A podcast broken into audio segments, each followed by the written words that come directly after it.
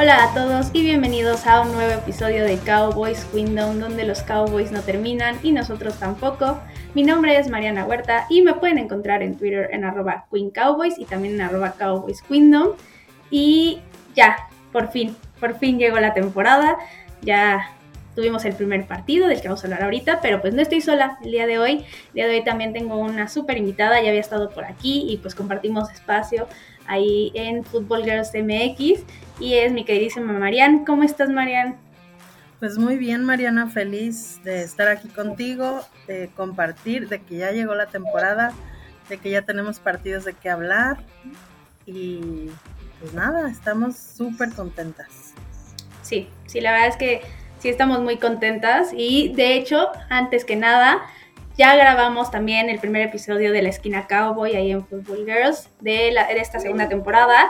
Es la previa para el partido del domingo, entonces después de que escuchen este, vayan a escuchar ese también, ese está en YouTube. Ahí lo pueden ver y pueden ahí chismear con, con nosotras ya después en Twitter si les gustó o no. Entonces para que lo vayan a checar también. Y pues justo, bien mencionaba Marian, ya tenemos partidos de los cuales vamos a hablar.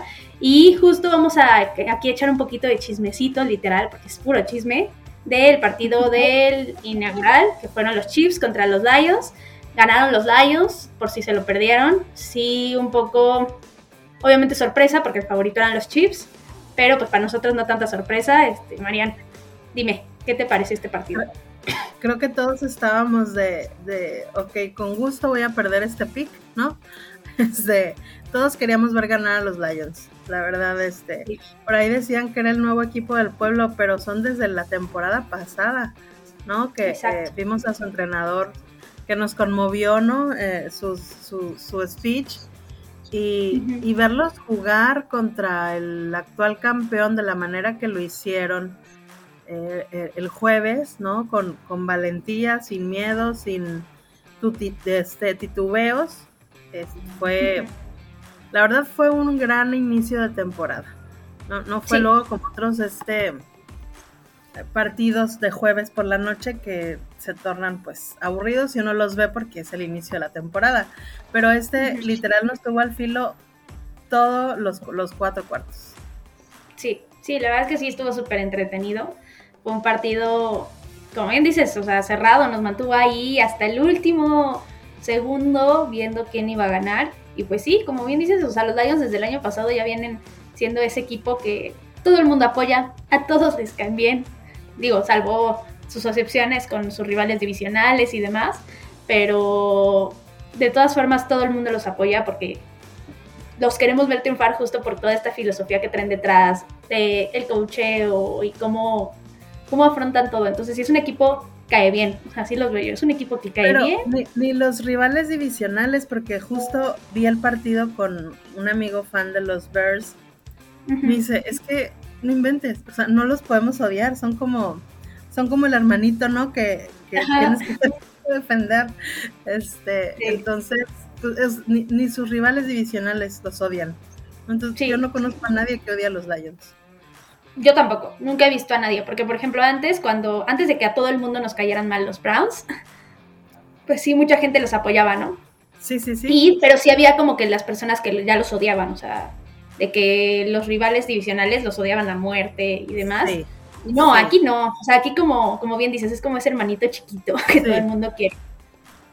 así, es, y verlos ganar, ah, pues fue aprovechar cada error de los Chiefs porque no sé si salieron a jugar en frío o qué les pasó. Este, Patrick Mahomes estaba solo contra el mundo. Sí. Y este, y, los Lions supieron aprovechar eso. Sí, sí hay una realidad ahí medio dolorosa que es que sí, sí, o sea, la verdad es que Patrick Mahomes no tiene en quién apoyarse. O sea, Travis Kelsey estaba lesionado, se le acabaron los targets aéreos. Por ahí vimos a Rashid, a Rashid Rice, que es el novato, pero pues es novato, entonces en el primer partido estaba muy difícil que fuera a tener aquí el juego de 200 yardas. Claro. Ajá.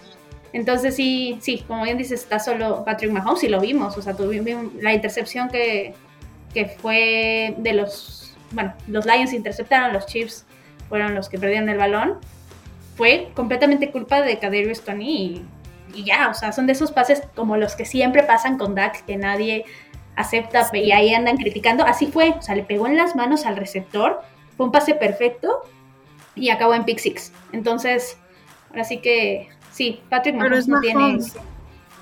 Es que, ajá, es que en sí, Mahomes juega en los Chiefs, un equipo que ah. la gente, pues, a pesar de que esté ganando mucho y que sea ya una dinastía, pues, no lo van a criticar. En cambio, a los Cowboys pueden ser el mejor equipo, pueden ser el peor equipo, pero ahí van a estar. Duro y dale, duro y dale. Siempre. Ya estamos acostumbrados. Sí, ya estamos bien acostumbrados. Y pues, la verdad es que muy interesante, muy interesante el inicio de temporada. Creo que sí pecaron un poquito los Chiefs de confianzudos.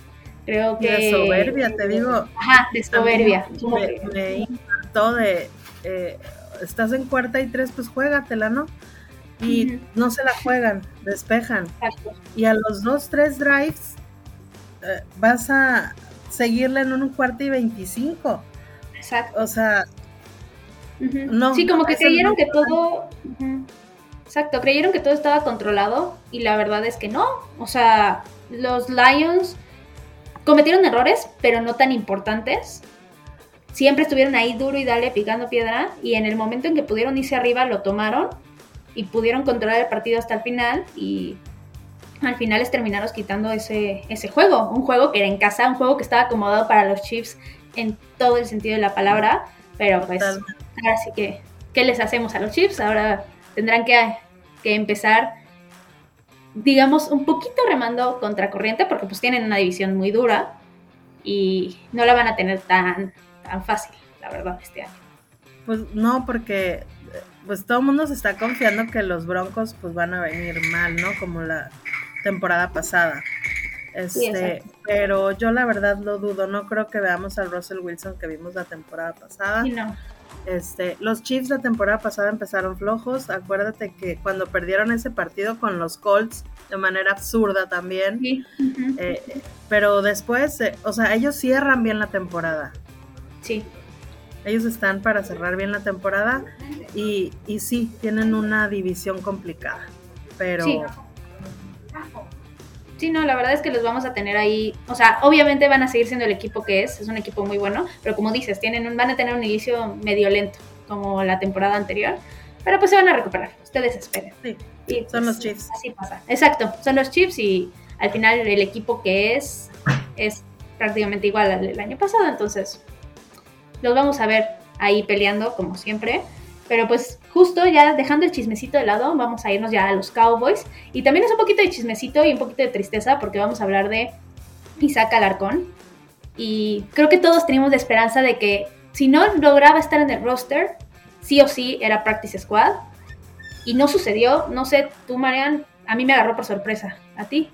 Sí, a mí también. Yo eh, dije yo, pues lo van a cortar, como sucedió el, el año pasado, ¿no? Que eh, pues lo tomaron para el Practice Squad. O que lo tomara algún otro equipo, ¿no? Pero no sucedió. Yo siento que el, cambio de posición no le benefició en absolutamente nada. Digo, Dan Quinn hablaba maravillas de Isaac Alarcón. Todo el mundo hablaba maravillas de Isaac Alarcón. Mm, pero este, creo que él está para la ofensiva. Creo que ese cambio y tan repentino porque tampoco fue como que estuviera mucho tiempo entrenando en la defensiva. Creo que le afectó mucho.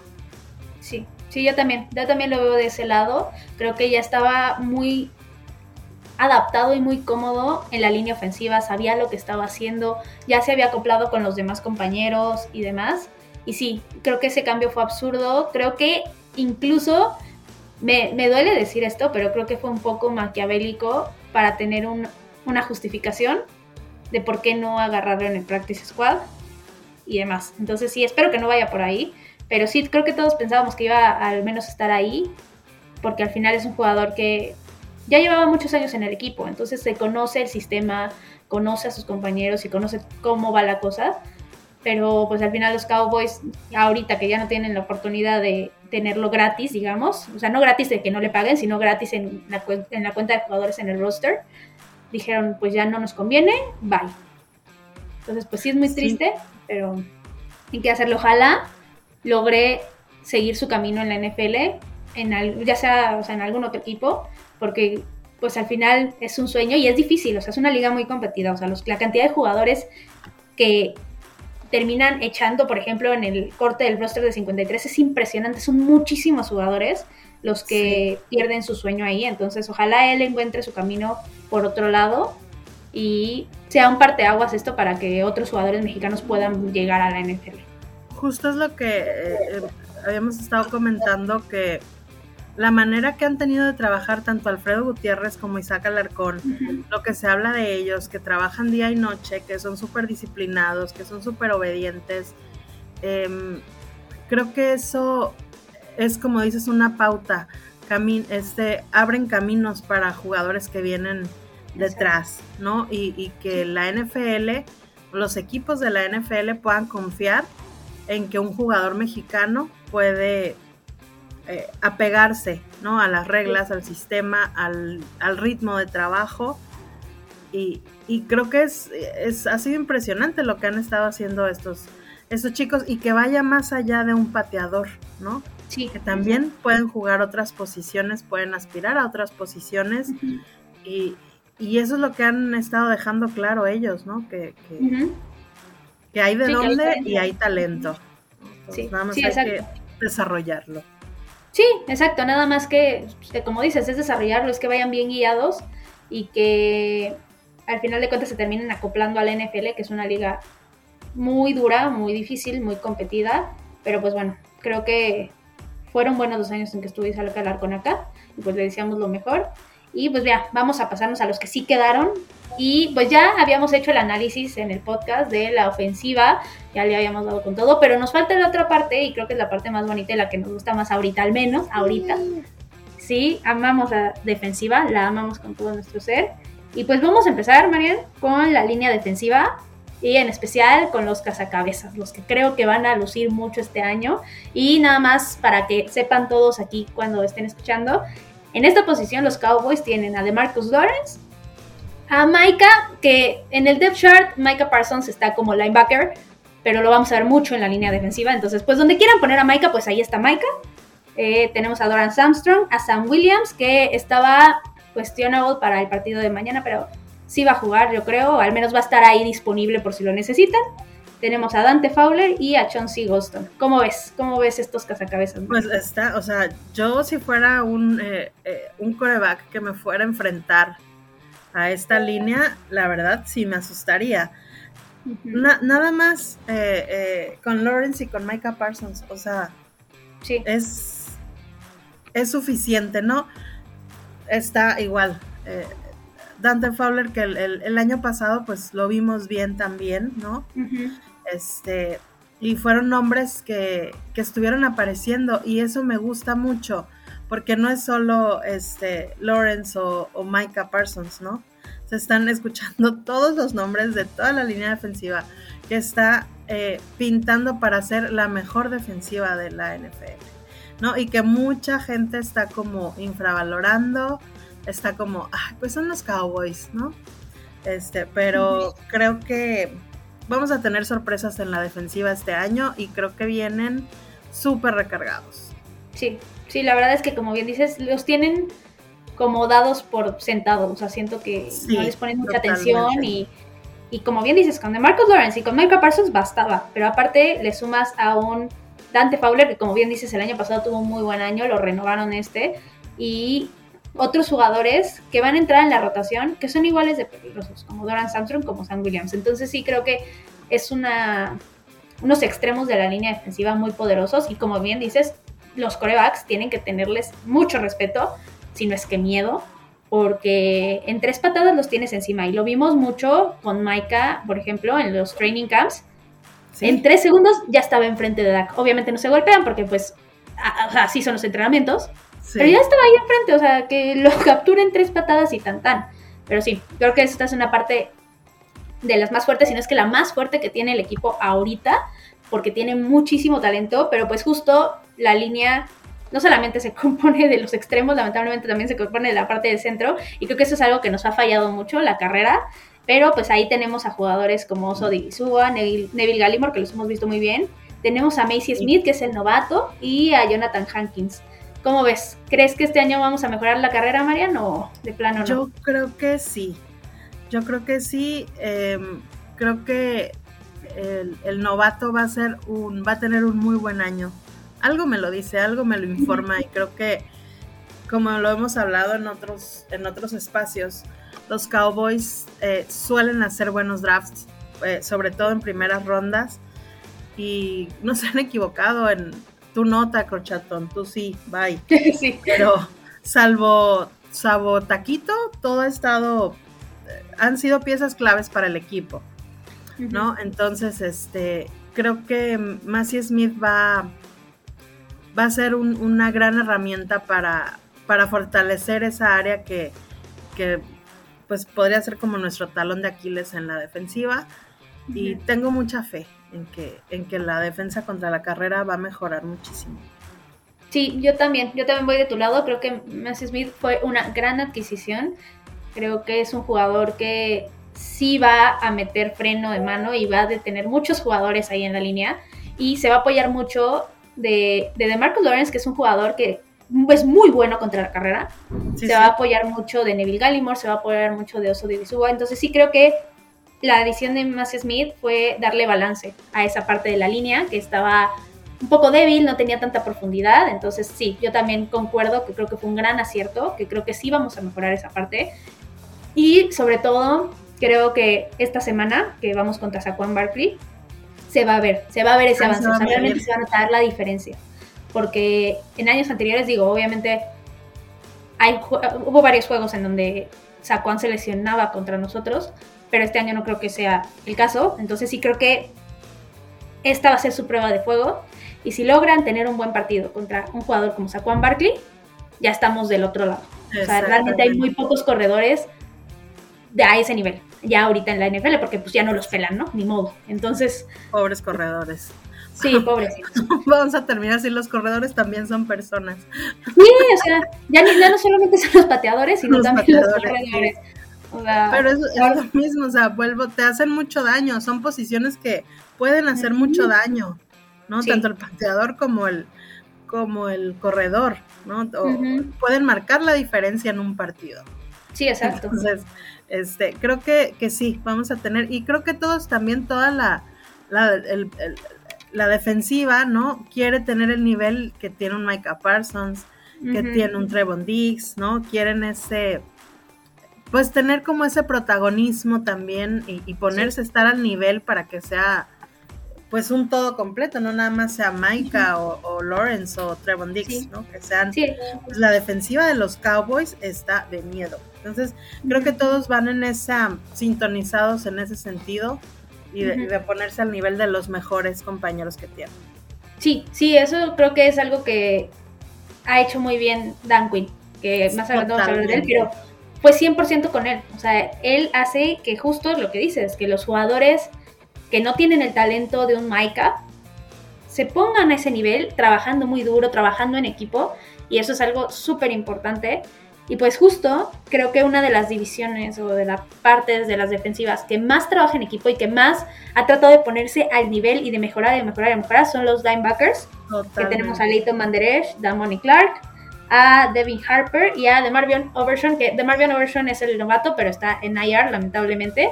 Pero sí, sí están al nivel, son muy buenos, pero a mí, la verdad, me preocupa mucho que no hay profundidad. No sé qué opinas tú, María. Sí, totalmente. Digo, se ha visto la diferencia con eh, cuando Leighton está sano, ¿no?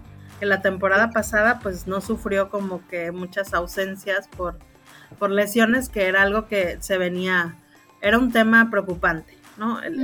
tuvo una buena temporada el, año pasado, pero sí, yo siento que hace falta como un, pues no sé, un Micah Parsons.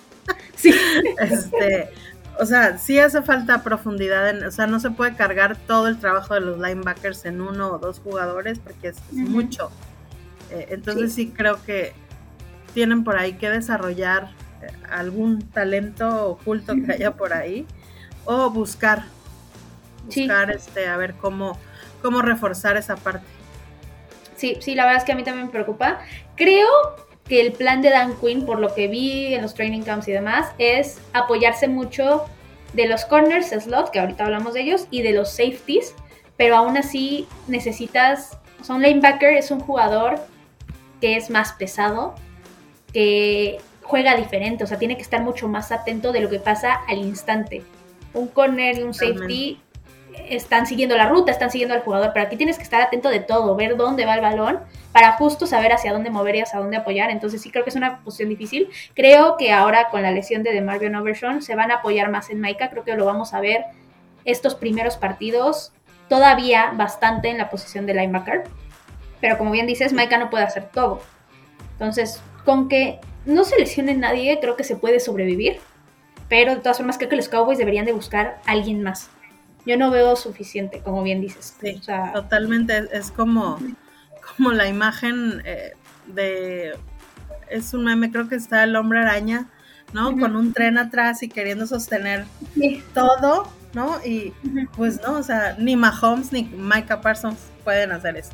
Necesitan, necesitan armas, ¿no? Y, se necesita una defensiva completa. Y completa me refiero a tener reforzadas todas las partes, la secundaria, este, el centro, el, perímetro, o sea, como bien dices. Entonces, que somos muy buenos en un área, pero otra, como dices, le falta profundidad. Y esa son los linebackers. Sí, sí, la verdad es que este año se vieron cortos, pero yo espero que no les cobre factura, al menos no al principio, o sea, espero que les dé un poquito de colchón a los Cowboys para que busquen también reforzarse ahí, ver cómo va evolucionando y todo. Pero pues justo hablando de los que yo creo que van a apoyar mucho, pues tenemos a los corners primero.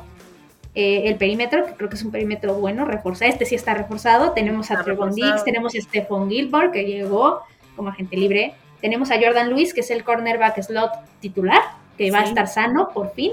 Tenemos a Daron Bland, que también va a estar ayudando a Jordan Lewis. Tenemos a Noah Igvinogene, no sé cómo se pronuncia, pero pues llegó en trade. Efigenio. Eh, eh, sí, eh, exacto. Así que, pues ahí va a estar, llegó en trade, vía, mandaron los Cowboys a Kelvin Joseph a Miami y él llegó de Miami. literalmente fue, a mi gusto, un yo te mando a quien me estorba y tú mándame a quien te estorba y ya. Quedamos tablas. O sea, literal fue así. a ver, a ver, a ver dónde estorba menos. Exacto. Y también tenemos a Eric Scott Jr. y a Nashon Wright. Creo que es una posición bastante cargada. ¿Cómo la ves, Mario? Yo súper bien y espero que sea más que Trevon Dix o Stephen Gilmore o, Jordan Lewis, ¿no? O sea, que suenen más nombres de los tres principales o cuatro principales con, con Daron Bland. Este, Espero que Trevon Dix tenga otra vez esas intercepciones sin descuidar las lecturas, sin descuidar este la, eh, la parte de la defensiva, pues más allá de la intercepción y que tenga una temporada, no sé, tipo 2021. Sí, 2021. Este, pero también que sea más que las intercepciones. O sea, que sí. las tenga, pero que también le tengan miedo porque es un muy buen lector de jugadas. Sí, yo creo que justo lo que dices, creo que Trevon Diggs tuvo un muy buen año en 2021, pero fue mucho de intercepciones y, ya.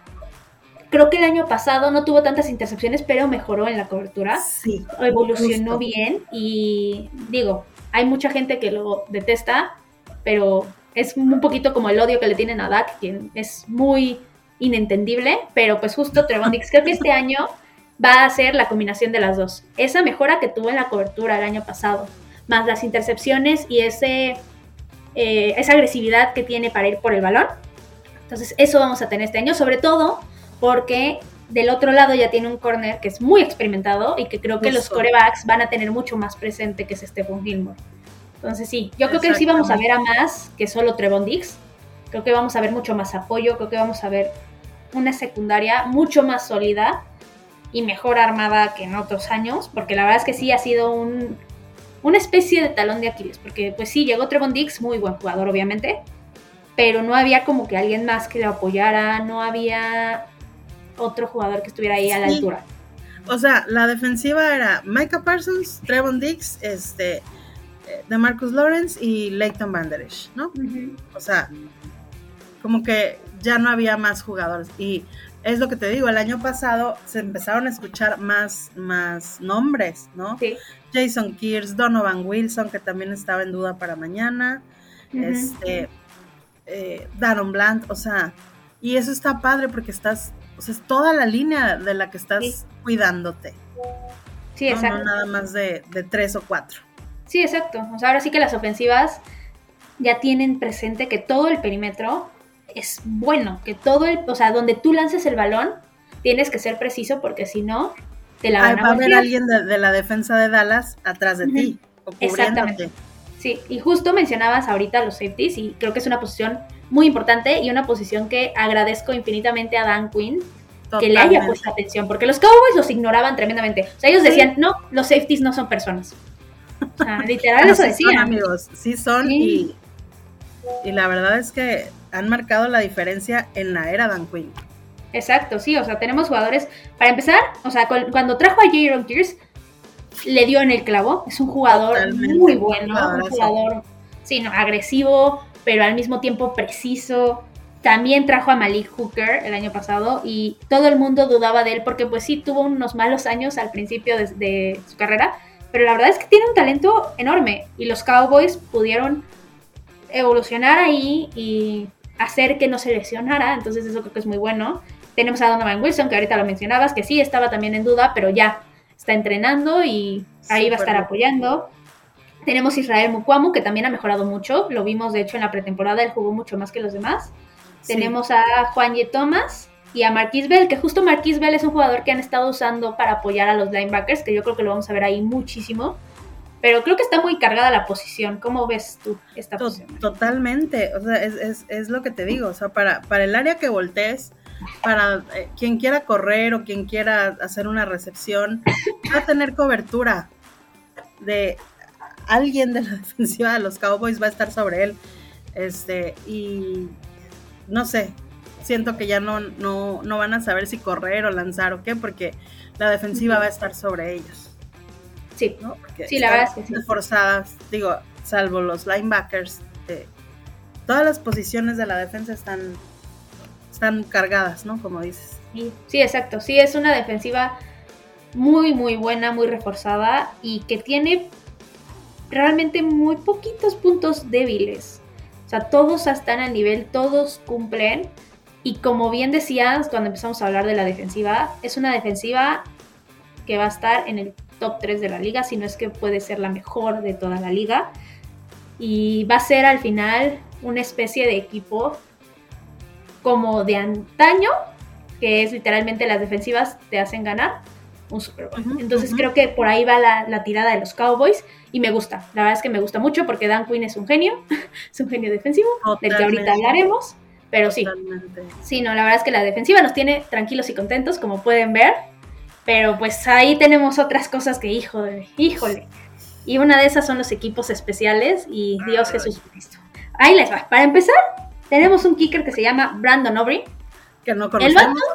ajá, nadie lo topaba porque literalmente llegó como drafted y jugaba antes fútbol, fútbol normal, literal de que soccer, para que por si no entiende la diferencia. Y sí, así llegó al equipo, entonces, híjole, o sea, ahora sí que te quiero dar el, o sea, le digo, te quiero dar el apoyo de confianza y todo y echarte porras. Pero los, el background no me está dando nada, no sé, ¿cómo lo ves, Marian? No, o sea, y es que pudiendo haber ido, no sé, por Brandon McManus, este, no sé, que trajeran de regreso a Surley, no sé. Sí. Algo ya probado. Este, pero estabas viendo en otros equipos trades por pateadores, o sea, ¿no? Para, para, para dimensionar la importancia de los pateadores realmente. Sí. Entonces, pues llega, como dices, este, este muchacho sin background, eh, no sabemos qué tan confiable es, o sea, como te puede meter un gol de campo de 65 yardas, te puede fallar uno de 35, ¿no? Exacto, exacto. No lo sabemos. Entonces, es una posición que tendremos que estar evaluando como semana con semana y ya, ya los escuché. No, pues ya fallaron como tres goles de campo, ya, córranlo, ya no sirve, ya, ya lo sabes, ¿no? Entonces, pues ahora sí que no nos queda más que confiar y echarle porras porque pues no conocemos nada, ¿no? No, no, no tenemos un antecedente de él como pateador en la NFL. Sí, sí, la verdad es que sí está de preocuparse, pero pues sí creo que se merece el beneficio de la duda justo por lo que acabas de decir. No lo hemos visto en la NFL, entonces no tuvo mal, no tuvo una mala pretemporada, o sea, el training cambió de más. Obviamente no fue perfecto, porque, pues, o sea, por Dios, solo Justin Tucker, pero... Y a veces ni él. Sí, a veces ni él, exacto. Entonces, pero sí tuvo una buena, un, o sea, un buen porcentaje de, de goles de campo metidos, buenas distancias, entonces creo que merece darle el beneficio de la duda, pero como bien dices va a ser sobre la marcha. Y sí, yo no sé por qué los Cowboys, por ejemplo, con los trades de los pateadores que hubo, no fueron por un pateador como Willows que viene, bueno, estaba en Orleans, ya no. Sí. Es un muy buen pateador, es un pateador seguro, es un pateador que funciona bien, entonces... Exacto. No entiendo los Cowboys, espero que no se hayan equivocado y no metan la pata terriblemente porque si no creo que nos puede costar caro, porque son puntos importantes. Sí, creo que eh, eh, esa parte, o sea, hace mucho que estábamos con pateadores de años, con pateadores conocidos, este, si no hubiera sido por los playoffs, eh, Brett Maher seguiría aquí. Exacto, exactamente. Él seguiría aquí. No sé qué le sucedió, que perdió su, no sé, su rumbo, qué le pasó, pero había tenido una temporada casi perfecta. Sí, sí, la verdad es que sí. Y habíamos estado acostumbrados a, no sé, Dan Bailey, estaba Legatron, está este, o sea, hace mucho que no lidiamos con un pateador nuevo. Exacto, siempre habíamos tenido a alguien que sabíamos lo que, o sea, lo que hacía y, y demás. Y digo, con Maher, entiendo el por qué con lo de los playoffs lo echas, porque al final es una posición muy mental y 100% lo que le pasó en los playoffs fue mental. Totalmente. Pero pues si vas a echar a alguien así, búscate a alguien mejor, no alguien que no sepas ni qué. Exactamente, o alguien, por lo menos que haya estado en la situación de, de Brett Maher, ¿no? Exacto, exactamente. Alguien que al menos esté así y que sepa de todas, todas, o sea, que sepa patear en, bajo presión, de la distancia que tú quieras y que le puedas brindar esa confianza, porque al final un pateador, lo que más le tienes que dar es confianza. Totalmente, porque luego yo siempre digo, pobrecitos, o sea, más cuando los juegos están por definirse por una patada. Exacto. la presión es muchísima. Y todo el mundo te está viendo, todo el mundo está sobre ti. Digo, la ofensiva, la defensiva, ok, sí, lo estamos viendo, pero son muchos, ¿no? A, los que hay que observar. En ese momento es un solo jugador el que cuenta, que es el pateador y tiene la responsabilidad de cargar con el juego que hizo todo el equipo. Exactamente. Tu, actuación va a validar o, va a echar a perder la actuación de tus compañeros de equipo. Entonces, no es nada más la presión de los aficionados, del público y demás, es la presión del equipo. Es una posición muy importante realmente y muy mental, muy, muy mental. Sí, o sea, tú nunca sabes como pateador que ya estás en la línea, ya te toca patear justo para ganar el partido. Y de repente el coach del otro lado decide pedir un tiempo y te pone más nervioso. O sea, es, es mucho trabajar en lo mental, es mucho trabajar con, con el ambiente que tienes, porque puedes estar en un estadio que es de visitante, que está lleno de aficionados que te están gritando para que falles. Exacto, como el de los Seahawks. Ajá, exactamente. O sea, entonces sí, sí, como bien dices, es muy mental y es importantísima la posición, pero pues ya. O sea, ahora sí que... A confiar. Lo dejamos en las manos, exacto, en las manos de él, en manos de los Cowboys y de los entrenadores y pues que pase lo que tenga que pasar. Y pues justo, por ejemplo, hubo un jugador que así pasó más o menos, que fue justo el punter, Brian Anger, que cuando llegó todos estábamos así como de, eh, ok, pero la verdad es que jugadorazo, es un jugador seguro, muy buenas patadas, ¿cómo lo es? Le extendieron el contrato, ¿no? sí. Sí, sí, le extendieron el este, contrato. No, yo, la verdad es, este, es, pues no lo, yo no lo he visto fallar, últimamente no lo he visto fallar. Y este, muy buenas patadas, ¿no? Porque no lo meten de pateador. Sí, exacto, este, haga las dos cosas. Pues, sí, este, pero la verdad es que, digo, por algo le, le dieron la extensión, ¿no? De contrato a lo mejor no es tan fácil encontrar buenos punters. Y, él es uno de ellos, ¿no? Brian, Brian Anger. Entonces, sí. pues ojalá siga así, ¿no? Siga con sus buenas patadas de, de regreso y nos siga dando pues buenos juegos, porque también los equipos especiales los dejamos como por de lado. Y, la verdad es que tienen mucha relevancia también en los partidos, más de la que le damos. Sí, pueden decidir también un partido. O sea, una buena patada que encajone puede meter en problemas al otro equipo, puedes sacar safeties de ahí, puedes recuperar los balones también, puedes este, hacer muchas cosas. Entonces sí, Brian Anger nos ha demostrado mucho y creo que fue muy buena decisión justo darles extensión de contrato. Pues, Totalmente. pasándonos al otro lado, tenemos un regresador de patadas que es su segundo año, que es Calvin Turpin. Y la verdad, yo el año pasado me quedé un poquito con sentimientos encontrados porque sí tuve una pretemporada de ensueño, pero no nos dio eso en la temporada regular. ¿Tú crees, Marian, que este año vaya nos faltó a el, el, el, punch de la temporada regular, ¿no? Exacto. Este, y luego más que a mí me pesa mucho verlo con el 9, no quiero que nadie use el 9. Sí, este, ese, ese 9 debería estar reservado, pero bueno, los Cowboys no acostumbran retirar números. Este, y que como han sido de ingratos, no creo que se lo hayan retirado a Tony Romo. Este, pero yo siento, espero que esta temporada venga más fuerte, más maduro. Em, como, porque digo, de novato, pues vas entrando a la NFL, que no es lo mismo que el colegial. Eh, son cosas totalmente diferentes. Y pues no conoces, ¿no? En sí el sistema te vas adaptando y demás. Hay jugadores buenazos como Micah Parsons que se adaptan como pez en el agua, ¿no? Y tienen su super temporada en sueño. Y hay otros que les cuesta un poquito más de trabajo, igual Jalen Tolbert, por ejemplo. Sí, exacto. Este, que podemos a lo mejor ver cosas mejor de Torpin esta temporada. Sí, yo Como también. Esa, esa, esa, regresada contra Chargers, no se me va a olvidar en la pretemporada de, ya lo quiero ver jugar en temporada regular, ¿no? Yo creo que por, es que nos puso la vara muy alta, la expectativa muy alta. Eso fue. Y, y bueno, eh, entonces espero que este año sí sea para cumplir esa expectativa que teníamos del, de la temporada pasada, ¿no? Su temporada de novato. Sí, sí, la verdad es que sí nos puso ahí a soñar con los regresos de patada en esa pretemporada del año pasado. Creo que este año lo que vamos a ver mejor en él es que va a tomar mejores decisiones. Mejores decisiones de saber cuándo correr, cuándo acelerar, hacia dónde cortar y demás. Y creo que aquí sí John Facel metió mano para justo que le dieran otro año más de oportunidad. Sí, sí, sí. Y creo que lo merece. O sea, creo que sí puede tener un mucho mejor año. Tiene el talento para hacerlo. Entonces, Ahora sí que es dejarle también todo el trabajo ahí. Y prefiero mil veces que regrese él las patadas y que se especialice en eso a que sea un jugador como Tony Pollard. Sobre todo porque este año va a ser titular. Sí, totalmente. Totalmente. Y si el, su entrenador le está dando el respaldo, pues creo que por algo es, ¿no? Exacto. Vamos a ver qué tanto hace él por, por corresponder al respaldo de su entrenador. Sí.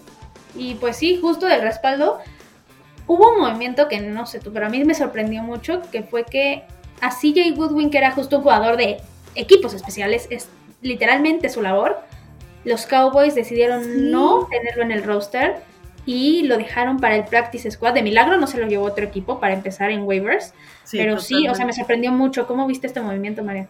A mí también, porque precisamente era de los nombres que escuchabas, ¿no? En, en, en, en cada partido, no, no había partido donde no lo nombraran. Y, o sea, sí son movimientos que no entiendes, como muchos de los Cowboys, pero, o sea, yo digo que en algún momento lo van a, utilizar para algo, o, no sé, no sé con qué intención lo, lo dejaron ahí, o, se me, me parece desperdiciado. Sí, a mí también. Creo que es un jugador que tenía todo, ya conocía perfectamente el equipo, era la cabeza de los equipos especiales y el tenerlo en el practice squad es meterte una traba tú solo, porque no lo vas a poder subir en todos los juegos, al menos que lo contrates. Entonces sí, creo que los Cowboys ahí cometieron un error, pero pues ahora sí que ya entenderemos creo que sobre la marcha por qué, o sea, por dónde va, qué jugador. Sí. sí, exacto. Y pues justo hablando de los que toman las decisiones, creo que es momento ya de hablar de los coaches. Y vamos a empezar por el mejor, sin duda, que es Dan Quinn. Ya hablamos mucho de él, pero ¿qué expectativas tienes tú, Marian, para él este año? Yo espero, de verdad, bueno, ahorita que mencionabas de que podemos ser la defensiva número este, uno de la liga, la verdad dudo que alguien vaya a aceptar que los Cowboys sean el número uno en algo, ¿no? Sí. Tienen que tener un Lombardi para validarlo. Exacto, lamentablemente. Este, pero, pero sí, o sea, Dan Quinn es muy respetado dentro de las defensivas. Eh, creo que sería un desperdicio que se fuera de head coach a otro equipo. Lo vimos en Atlanta, no funcionó. Su lugar está entrenando a las defensivas. Y con, los Cowboys ha hecho un gran, gran trabajo. O sea, ese 2020 que quiero borrar de mi mente y no puedo. Fue espantoso. Porque Dak hasta que estuvo sano, o sea, anotaba la ofensiva 43, 44 puntos. Pero te metían 50 puntos. Porque la, no teníamos defensiva. O sea, era una cosa que necesitaba una reestructura y pues una reestructura lleva tiempo. Adam Quinn le llevó una temporada, un draft y una temporada. A él le debemos que Micah Parsons esté aquí. 100%, sí. Entonces, eh, espero que este año la defensa le dé el respaldo eh, por lo que tanto él ha estado trabajando, ese reconocimiento que, ya merece, ¿no? Porque nos tenemos que consolidar como una defensa muy respetada.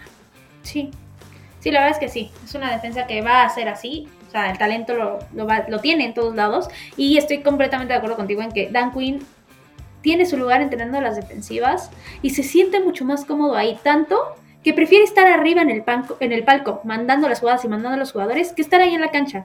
Y como head coach no podría hacer eso, jamás en la vida. ¿Cuándo han visto un head coach que esté en el palco? Pues no. O sea, jamás. Entonces sí, sí, la verdad es que Dan Quinn tiene su lugar ahí y creo que nos va a dar esa satisfacción otra vez, como los años pasados. Nos va a dar lo que estamos esperando. O sea, o sea, podemos estar decepcionados de Mike McCarthy, este, de Dak, ¿no? Pero de Dan Quinn jamás. Exacto, exacto. Él sabe lo que está haciendo. Él sabe cómo explotar a sus jugadores de la mejor manera y que jueguen en equipo aparte. O sea, porque puedes tener un jugador que sí, el talento lo llevas a las nubes, pero es ese jugador y ya, y los demás los olvidas. No, él hace todo en conjunto y lo hace de una forma perfecta. Y que se admiren entre ellos, o sea, no los pone a competir, ¿no? Es, o sea, Maika, yo te admiro por la habilidad que tienes de, este, no sé, Dix, yo te admiro por esto, o sea, se admiran entre ellos y ese es trabajo 100% del coach. Sí, exactamente, eso es trabajo del coach. Nadie se cree estrella de ahí. Exacto, exacto. Nadie cree que está cargando a toda la defensiva y que la defensiva es él. No. Son una unidad que trabaja en conjunto y una unidad que va eso junta, avanzando. Eso es lo que vemos en, el, en los partidos. Exacto. nadie quiere, es como cuando estás escuchando cantar a un trío y alguien quiere sobresalir, ¿no? Luego, luego se nota. Sí. Y hay tríos armónicos, ¿no? Donde todos brillan y esa es la defensa de los Cowboys. Exacto, exacto. Todos brillan. Sí. Y ese es 100% trabajo de Dan Quinn. Exacto. Sí, por eso nos gusta tanto la defensiva, queridos amigos. O sea, la verdad, porque... nos apasionamos con la defensiva. Sí, sí, o sea, no hay... O sea, cualquiera estaría ciego si no admirara y no reconociera la defensiva de los Cowboys. Punto. O sea, literalmente está en un nivel que pocas veces se alcanza sobre todo porque es una unidad grande, o sea, hay muchos jugadores, hay muchas posiciones diferentes y aún así logran tener, como bien decías, esa armonía y logran salir adelante, pero es justo. ya. Somos objetivas, amigos, ¿eh? No, no, no es este... Eh, nosotros nunca le aplaudimos al equipo por aplaudirle o lo criticamos nada más por criticarlo. La verdad que tratamos de ser bien objetivas y, y aunque parezca que no, en cuanto a la defensiva, sí somos muy, muy objetivas. Sí, sí, la verdad es que por más que uno quiera encontrarle peros, son pocos. Entonces, sí, como bien decía Mariana, son muy, muy objetivas y siempre tratamos de ver tanto lo bueno como lo malo y mencionarlo ambos y, con la severidad o el grado de importancia que merece. Y pues justo hablando de alguien que también es muy importante en el equipo, no se le reconoce tanto, es justo antes de pasarnos a la ofensiva, vamos a hablar de los equipos especiales. Y el coordinador de los equipos especiales es John Facel. También llegó junto con Mike McCarthy en su momento y creo que también ha hecho un muy buen trabajo. ¿Cómo tú ves a este Totalmente. O sea, a lo mejor podemos contar con los dedos de las manos los errores que han tenido equipos especiales. O sea, no es una unidad que nos preocupe. Exacto. Y, eso también eh, es mucho, mucho el trabajo del coach. Y que su nombre ni se menciona, ¿eh? a lo mejor hay gente que no sabe que John Facel es el entrenador de equipos especiales de los Cowboys. Sí, Pero la verdad es que no hemos tenido queja de él. Que si fuera de otra manera, o sea, si tuviéramos una unidad mala en equipos especiales, este, tendríamos muy presente el nombre del, Exacto. el entrenador. Pero como se están haciendo las cosas bien, eh, y son equipos especiales, eh, que es otra posición, otro, otra unidad que damos por hecho, damos por sentado, ¿no? Porque pues nada más corren y patean y no más. Exacto. Eh, creo que ha hecho muy buen trabajo y estoy estoy contenta con él. Nada más espero que no se vaya con Mike McCarthy. no, yo también espero que no, que no pase, porque la verdad también estoy muy satisfecha. Creo que ha hecho un trabajo muy digno. Como bien dices, los errores son muy pocos y justo por eso nadie lo menciona, porque no hay necesidad de criticarlo y eso es lo que siempre hacen con los Cowboys en general. Entonces sí, sí, la verdad es que John Facel ha hecho un excelente trabajo y va a seguir, yo creo que por esta línea. Y pues justo vamos a pasar a la otra parte y a la parte más de incertidumbre que hay en este equipo. Y son, y voy, a, y voy a mencionarlos a los dos de una vez porque pues está el coordinador ofensivo, que pues más bien es como slash asistente de Mike McCarthy, que es Ryan Schottenheimer, y tenemos a Mike McCarthy como head coach. ¿Qué es lo que pasa aquí? Mike McCarthy va a llamar las jugadas. Él va a ser el que va a dirigir a la ofensiva. Schottenheimer solamente la va a entrenar. Yo creo que nada más literalmente lo trajo para tener a alguien ahí de apoyo y ya. ¿Cómo lo ves tú, María? o sea, alguien, porque tenías que tener un coordinador ofensivo, porque es requisito tener un coordinador ofensivo. ¿no? Exacto. No vamos a ver este, no lo vamos a ver ahí como Kellen Moore, ¿no? Con el, con, el audífono y los papeles y mandando jugadas. ese va a ser Mike McCarthy ahora. Entonces, eh, no le veo el sentido que esté ahí. No sé si vaya a meter su cuchara en algún momento. Eh, pero sí se nos ha dejado claro que va a ser el head coach quien va a mandar las, las jugadas ofensivas. Entonces, eso es algo que tampoco habíamos hecho. Vamos a ver cómo funciona. Estamos igual que con el pateador, a ciegas. Sí, sí, la verdad es que sí. Es en sobre la no le fue muy bien. No, Dak Prescott literalmente hizo magia en un partido, los otros dos fueron espantosos. Pero creo que sí, no estamos en un punto tan malo porque Mike McCarthy en Green Bay mandaba las jugadas hizo funcionar a Aaron Rodgers muchos años y demás. Obviamente no es la mejor ofensiva que hemos visto en la vida, pero sí lo ha hecho. No, no es algo que de la nada dijo de capricho, ah, no, ya ahora quiero yo mandar. No, lo es algo que sí acostumbraba en, en Green Bay y que no lo vino a hacer a los Cowboys primero porque estaba Kellen Moore y porque Kellen Moore estaba ahí por los Jones. Al final de cuentas es protegido de los Jones o era protegido de los Jones. Y por esa razón Mike McCarthy no llegó a hacerlo desde el principio. Entonces creo que sabe lo que hace, pero sí es preocupante. ¿Por qué? Porque no lo lleva haciendo hace muchos años y porque es una ofensiva diferente. Tag no es Aaron Rodgers. Los receptores no son los que están en Green Bay. el corredor menos. Entonces sí creo que va a ser mucho de cuidado y pues como pregunta también Marian, justo hablando de Mike McCarthy, ¿tú qué tan caliente crees que esté su silla este año? Pues yo creo que está no sé qué tanto más le vaya a aguantar em, Jerry Jones, ¿no? A, Mike McCarthy, o si piensa tenerlo sentado ahí 10 años como aplausitos. Sí. Pero eh, creo que si no hay resultados de por lo menos llegar a final de conferencia esta temporada, Mike McCarthy debería de irse. Porque igual me puedes dar 10 años de playoffs. Sí, me puedes dar, pero, pero no llego a más, pues y me haces perder de una manera ridícula, que eso jamás se los voy a perdonar. Esos dos últimos partidos con los Niners. Este, o sea, sí, ok, me llegaste a, Tuviste una mala temporada de inicio porque, porque pandemia, porque lesión de Dak, porque lo que quieras, ¿no? Bueno, va tu segunda oportunidad. Llegamos a playoffs. Mandas una jugada ridícula para terminar el juego con los Niners y perdemos, ¿no? Sí. Llega el siguiente año y es lo mismo con los Niners otra vez.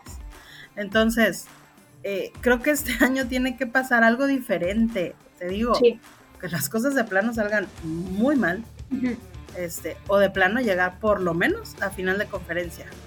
Sí, sí, yo estoy igual en la misma línea y sobre todo porque Jerry Jones lo mencionó cuando trajo a Mike McCarthy, dijo, el contrato es por cinco años, tres seguro que va a estar, o sea, ni me molesten, los tres primeros años seguro que va a estar, Tuvo buenos resultados, como bien decías, buenos récords, llegó a postemporada y demás. Perdió ricamente, pero pues no es motivo para echarlo. Ok.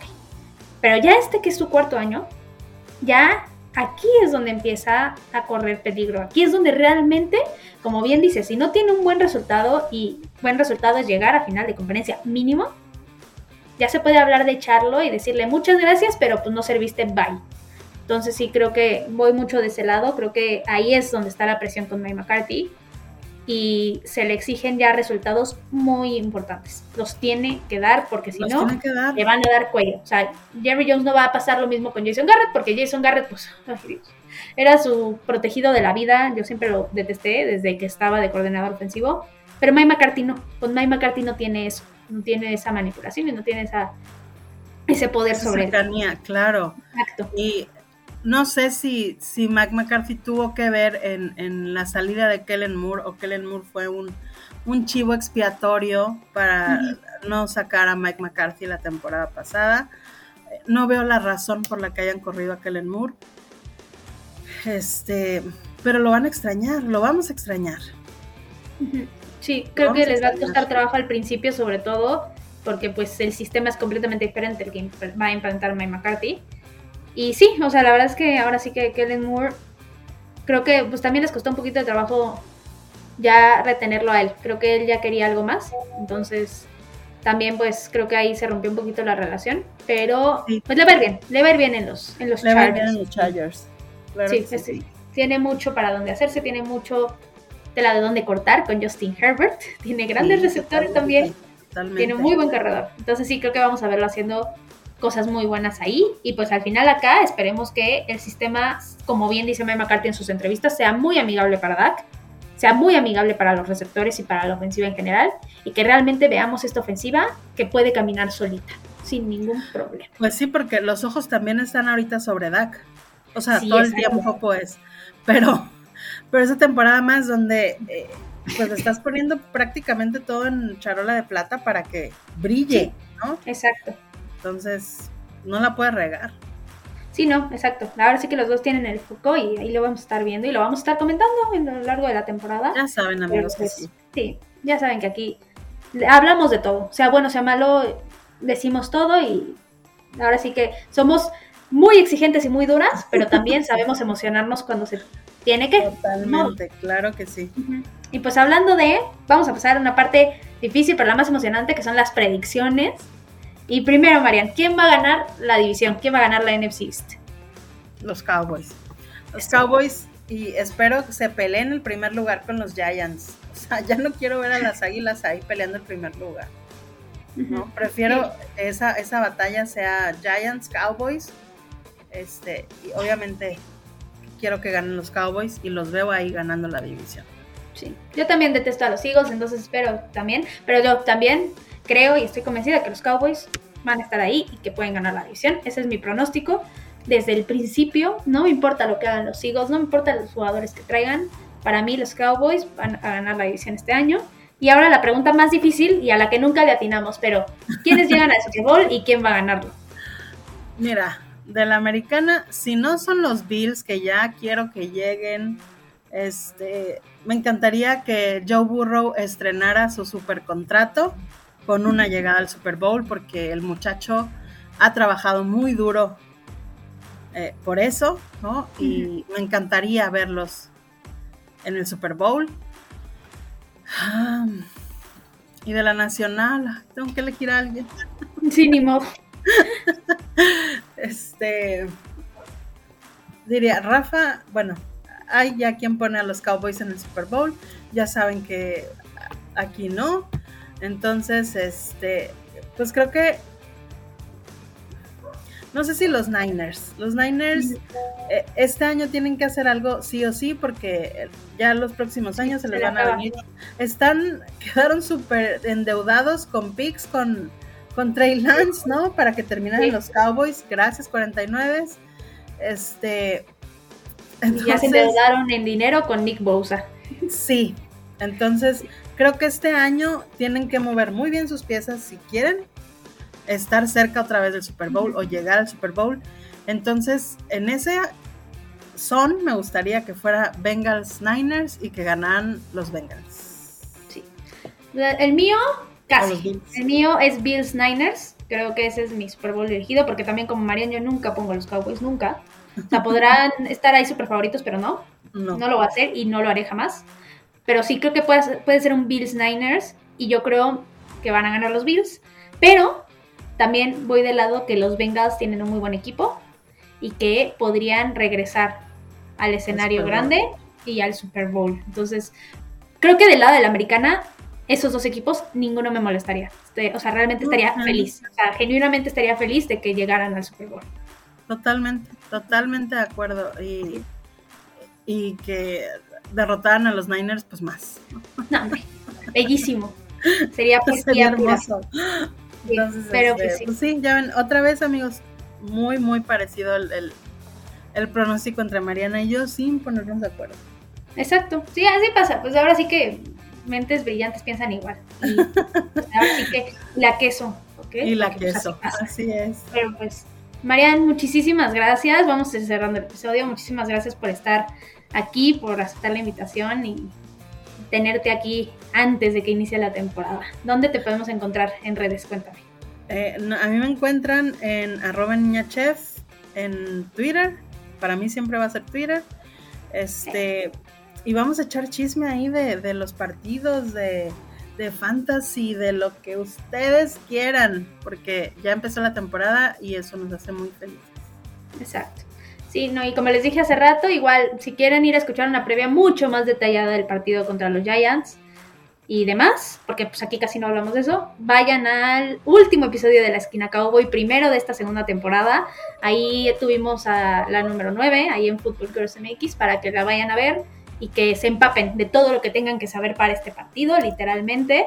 Y pues a mí me pueden encontrar en Twitter, porque para mí también siempre va a ser Twitter, en arroba Queen Cowboys arroba Cowboys Kingdom también, cualquier cosa que necesiten, ahí me la pueden dejar, dudas, preguntas, sugerencias, quejas también se valen, ahí las pueden poner, por ahí podemos estar platicando igual y pues estén muy atentos porque ya, ya tenemos la temporada encima de nosotros, vamos a tener mucho contenido y los Cowboys no terminan y nosotros tampoco. Cowboys Kingdom.